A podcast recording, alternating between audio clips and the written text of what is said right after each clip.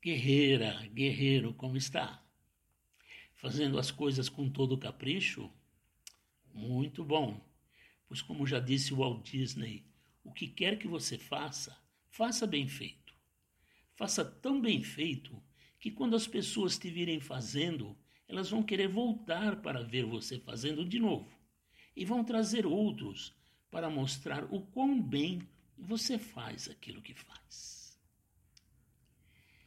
Hoje uma história da aplicação da espiritualidade no cotidiano. Me acompanhe. Depois de uma longa e cansativa caminhada, um jovem peregrino chega a um mosteiro situado no alto da montanha. Lá, ele vê um homem ocupado enchendo vários baldes de água de um poço. E ele lhe pergunta: Onde posso encontrar o mestre desse mosteiro? Todos dizem que ele atingiu um nível de espiritualidade muito elevado. O peregrino estava convencido de que um homem que mexia com a água era apenas um servo. Ele nunca teria imaginado que poderia ser o mestre que queria conhecer. Segundo ele, uma pessoa tão evoluída não poderia se rebaixar a fazer essa tarefa. O mestre, segurando um balde cheio de água, sorriu e disse: Eu sou o mestre desse mosteiro. O jovem peregrino surpreendeu-se. Todos na aldeia falam da sua grande sabedoria. Por que você faz esse trabalho doméstico? Você merece muito melhor.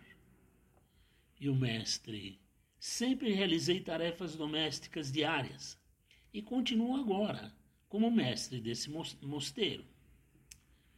O jovem peregrino então perguntou: Qual é então a diferença? Antes de, antes de você se tornar um mestre, você fazia tarefas. E agora você ainda continua fazendo essas mesmas tarefas? O que mudou? O mestre sorri e responde: A diferença está dentro de mim.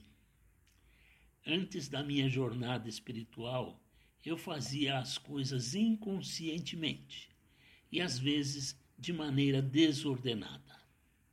Agora, todos os dias, assim que acordo, estabeleço uma paz profunda dentro de mim.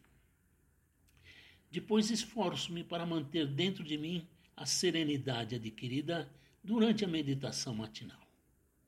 Dessa forma, o mundo físico é o mesmo, mas internamente sou totalmente diferente e, acima de tudo, muito mais feliz.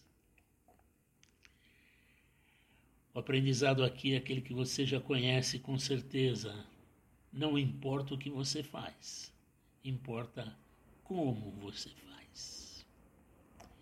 Encerro com o pensamento de Fernando Pessoa. Tudo vale a pena quando a alma não é pequena. Mais uma vez, me sinto imensamente grato pelo carinho da sua amizade. Que você tenha uma semana abençoada em todos os sentidos. Eu te desejo saúde, paz, abundância e alegria.